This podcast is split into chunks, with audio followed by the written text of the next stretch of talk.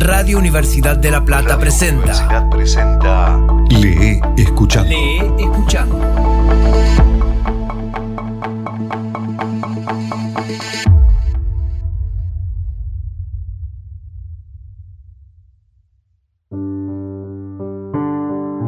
Hoy presentamos en Lee escuchando Los que vieron la zarza de Liliana Hecker.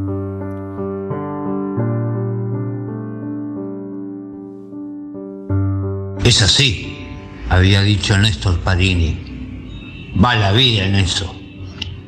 Se lo había dicho a Irma, su negrita, la llamaba él entonces. Pero ella esa vez no prestó atención a las palabras. Solo le interesaban los ojos de él mientras la decía de alucinado. Nueve años más tarde, también a Anadelia los ojos de su papá le gustaban más que todo. Aunque, en cierto sentido, tampoco le parecía mal que él fuera boxeador. Ella había visto boxeadores en la televisión. Y una vez la llevaron al lugar donde se entrenan.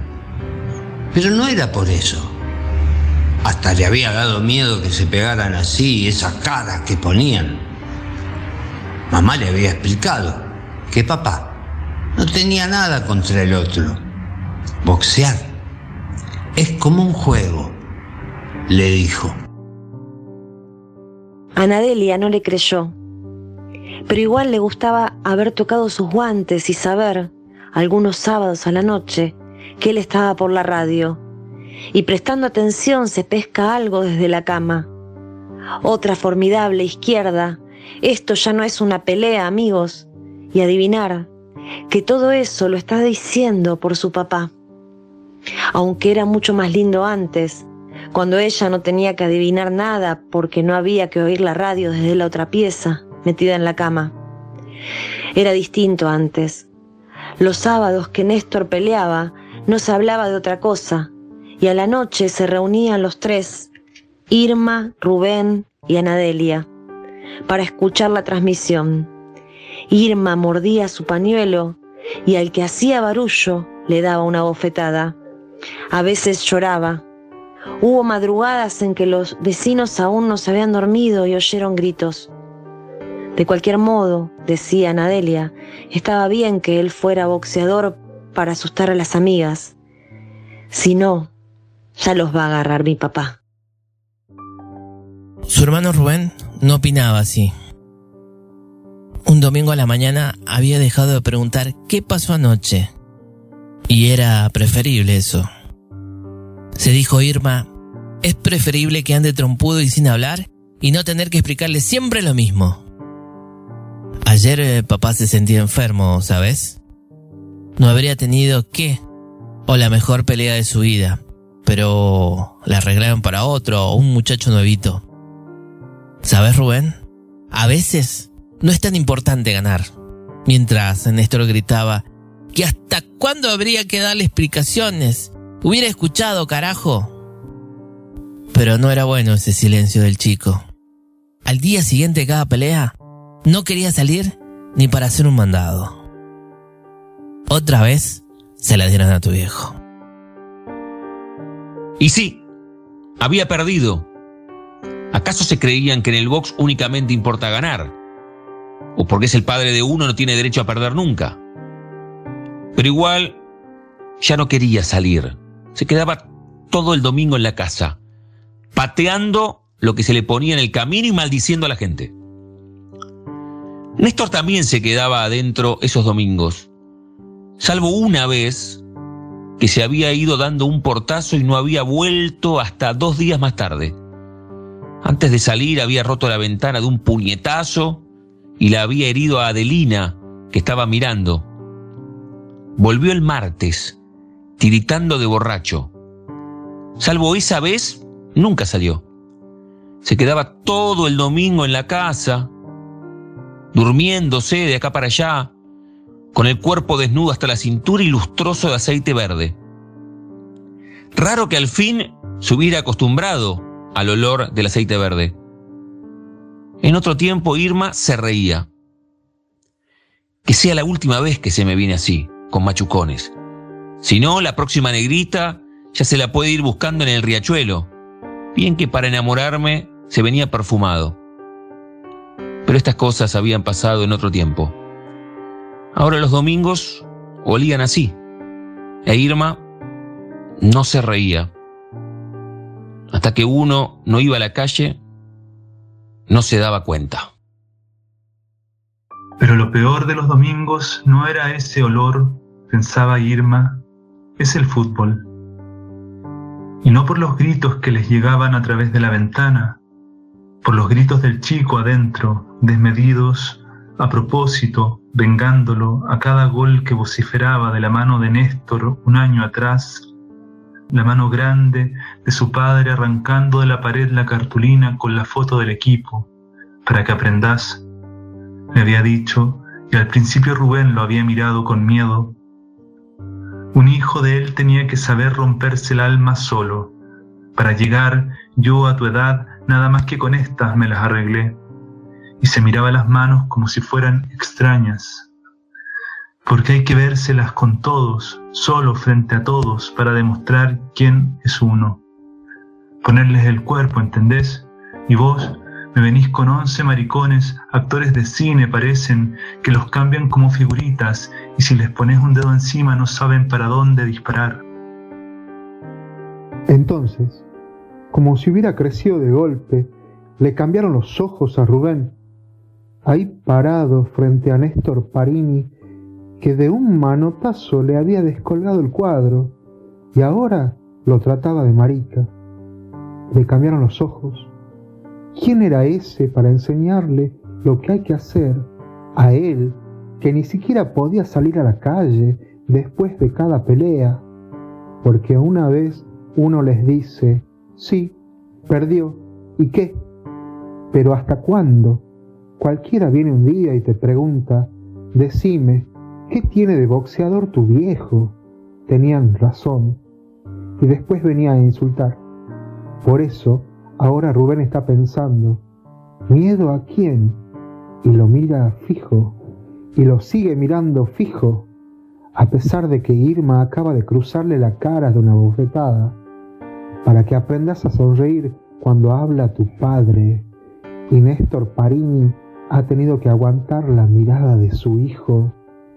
El chico salió malo, dijo esa noche. Irma contestó que no, un poco rebelde, pero incapaz de una maldad.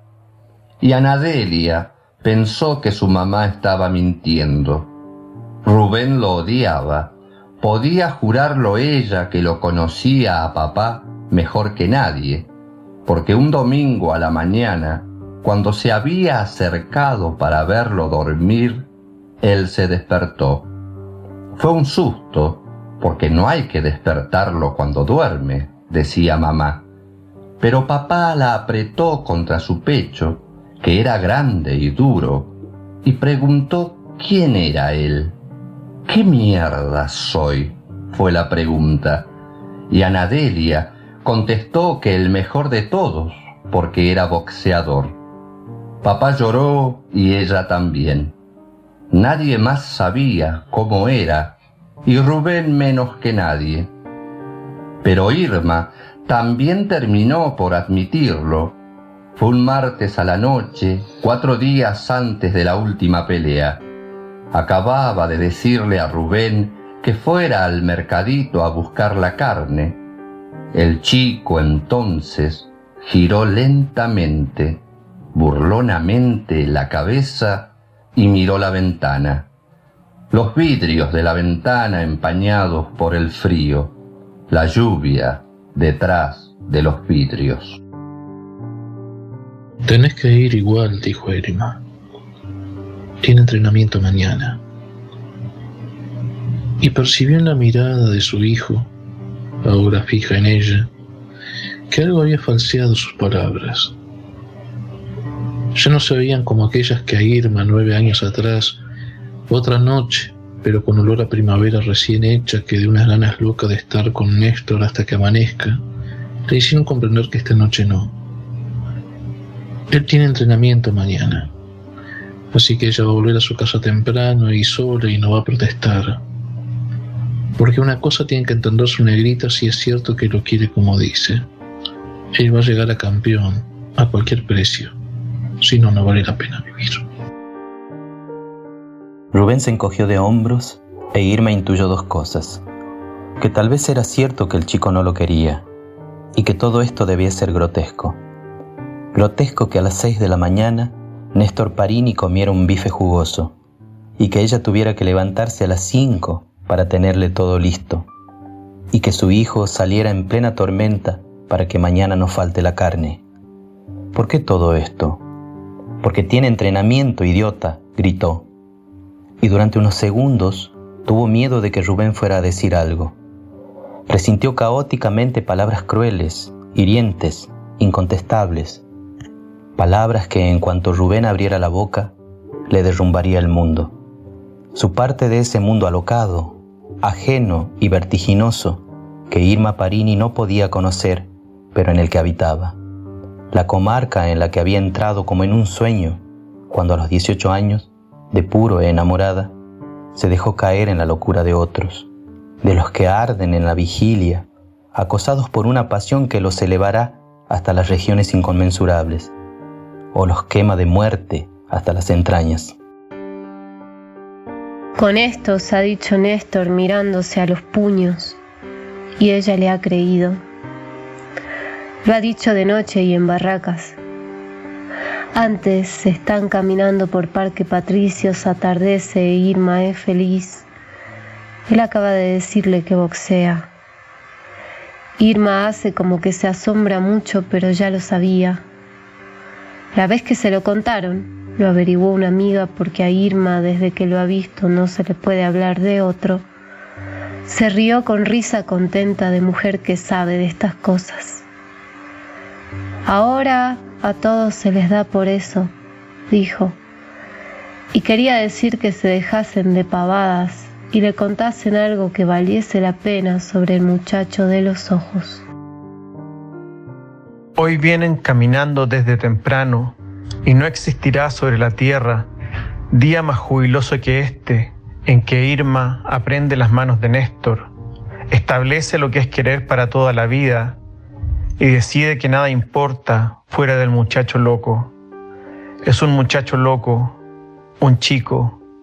Ahora anochece en San Cristóbal y ella lo sabe bien ya que lo ha visto como no lo vio nadie desatado porque se enamoró. Él se detiene en una esquina y aunque la gente mira, ha encogido los brazos sobre el pecho y está desafiando el aire. Un golpe de costado, otro, definitivo, en plena cara, gritándole a su negrita riente y al viento que el mundo lo lleva aquí dentro, repartido entre estos dos, y que se lo regala. Salta el pecho de verlo así. Por eso, porque ahora Irma tiene unas ganas locas de correr hacia él y alborotarle el pelo, se inventa mujer de golpe, mujer sabionda que ayer ha dicho, ahora a todos se les da por eso, y hoy volví a decirlo para él, para que aprenda.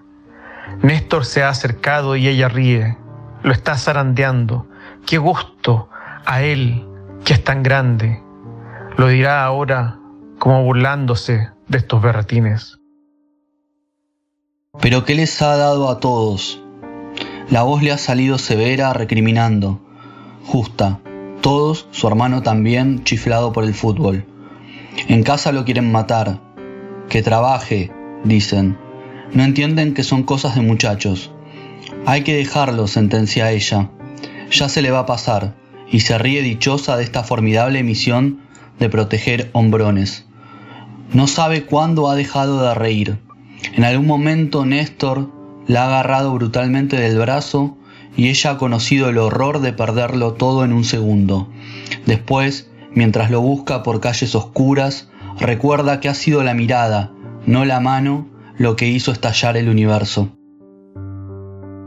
El por qué lo sabe más tarde, contra un murallón. Él se ha mirado las manos y dice que el box es otra cosa. Están los que no entienden, ¿sabes? Pero esos no boxean, hacen deporte. Esto es otra cosa, negrita. Y si no lo hago yo, no hay quien lo haga. Desde chico lo sé, lo veía al viejo dándole al fratacho todos los días. ¿Para qué viven? ¿Me querés decir? Yo no. Yo tengo que llegar arriba, más arriba que todos, y con estos. ¿Entendés? Con estos puños y con este cuerpo. Porque el box es eso, darle con todo lo que tenés, no salvas nada. Llegas porque te jugaste hasta el alma. Lo otro es deporte para el domingo. Ella no entiende, pero no tiene más que mirarle los ojos encendidos, extraños, para decir que le cree. Después, sobre la tierra anochecida del descampado, entre los brazos de Néstor, imagina que sí, que ese mundo de vértigo y agonía que apenas un rato antes leyó con miedo en la cara de él, ya es de los dos, para toda la vida. Pero Rubén no dijo nada, volvió a encogerse de hombros y se fue. Cuando volvió con la carne, se fue derechito a la pieza sin siquiera mirarla. Las marcas húmedas que iban dejando sus zapatillas parecieron a Irma una provocación. A través de la puerta lo oyó estornudar. Iba a gritarle que se cuidase, pero era absurdo. ¿Acaso no fuiste vos la que lo mandó a la lluvia? ¿Qué te pasa? También eso era absurdo.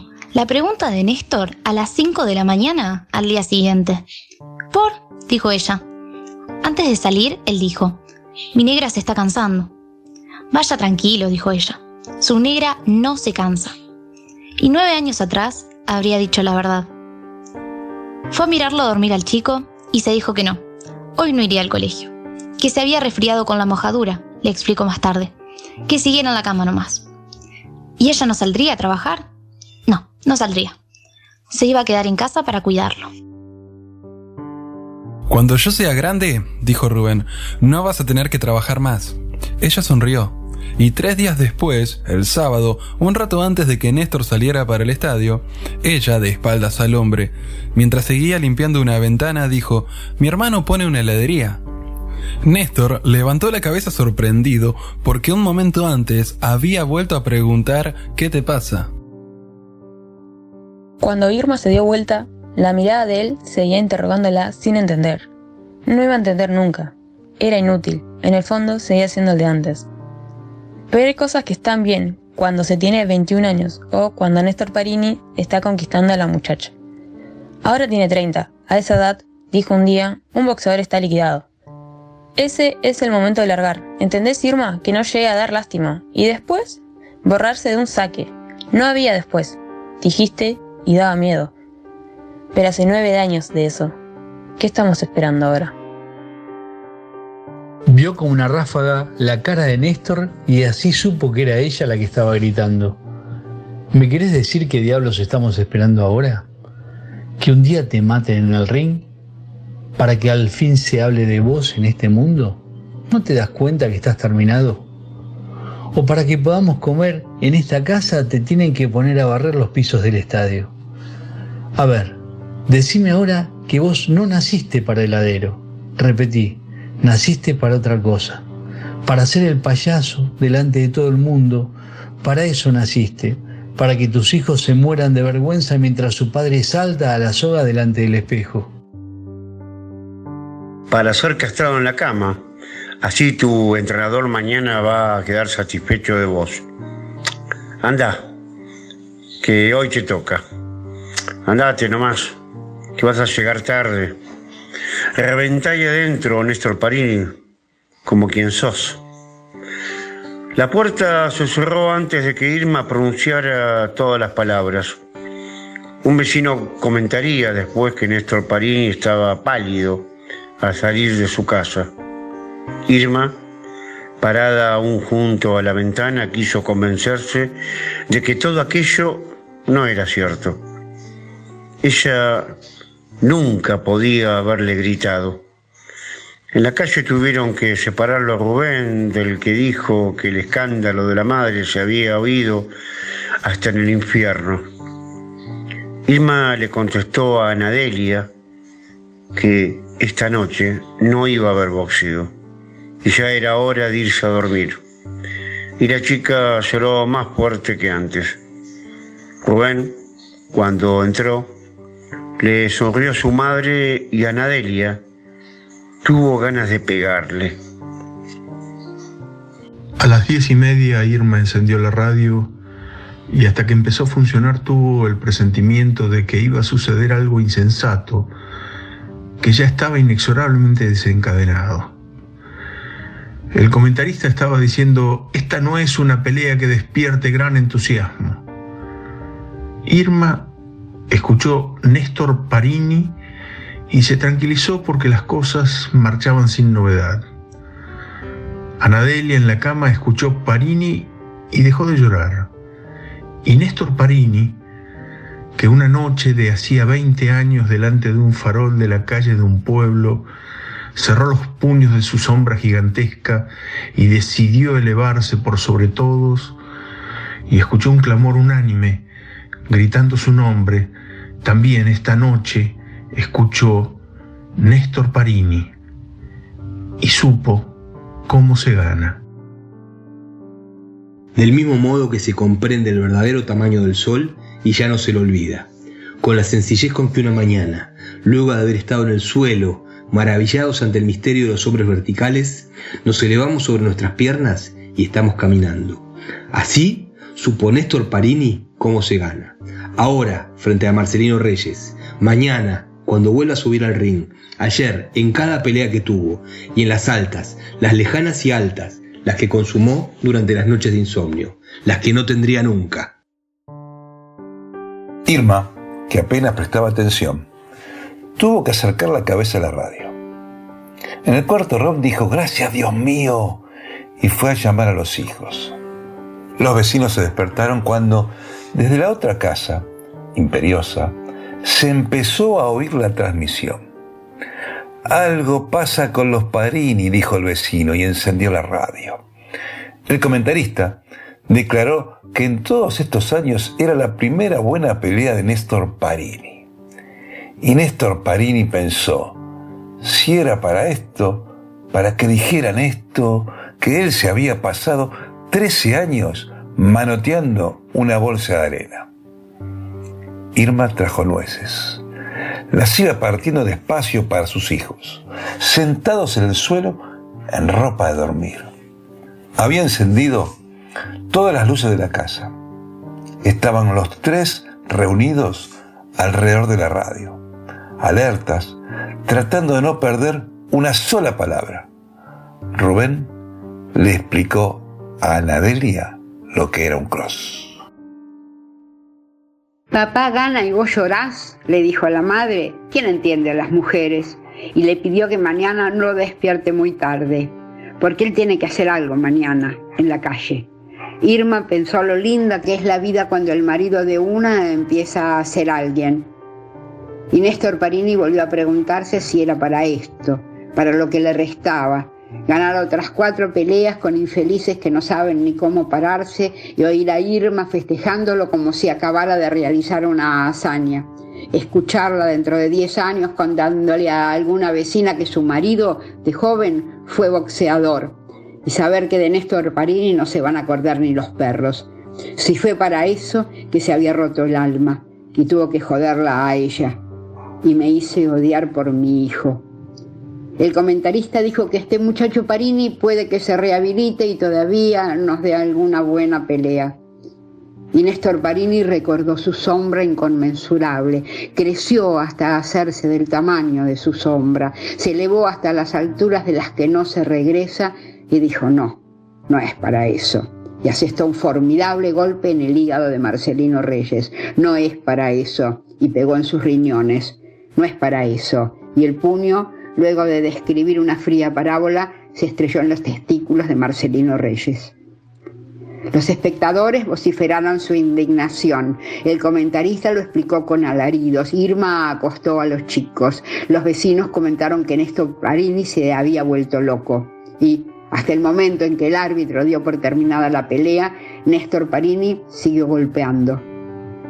Dos horas más tarde, Mientras 100.000 personas todavía trataban de dar una explicación para esta conducta insólita, una ambulancia cruzó Buenos Aires. Y un rato después, cuando Irma por fin había encontrado la manera más hermosa de pedirle perdón, un oficial de policía le comunicó la muerte de Néstor Parini. Dijo que se había tirado bajo un tren por causas que aún no estaban determinadas.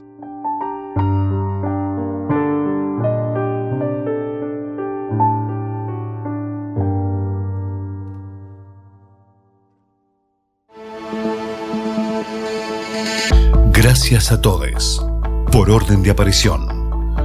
Tony Lestinchi, Paula Novoa, Gustavo Recabarren, Damián Zárate, Simón Villalobos Parada, Marx Bausá, Darío Oliva, Martín Palacio Gamboa, Aníbal Costilla, Lola Castro Olivera, Cristian Gómez Olivares, Ariel Lupino, Silvina Asprea, Fabián Escarcela, Emanuel Lucero, Justina Correa, Nachi Godoy, Juliana Guimaraes, Marcelo Brega, Mario Arteca, Carlos Giordano, Gastón Garriga, Gabriel Russo y Liliana Hecker.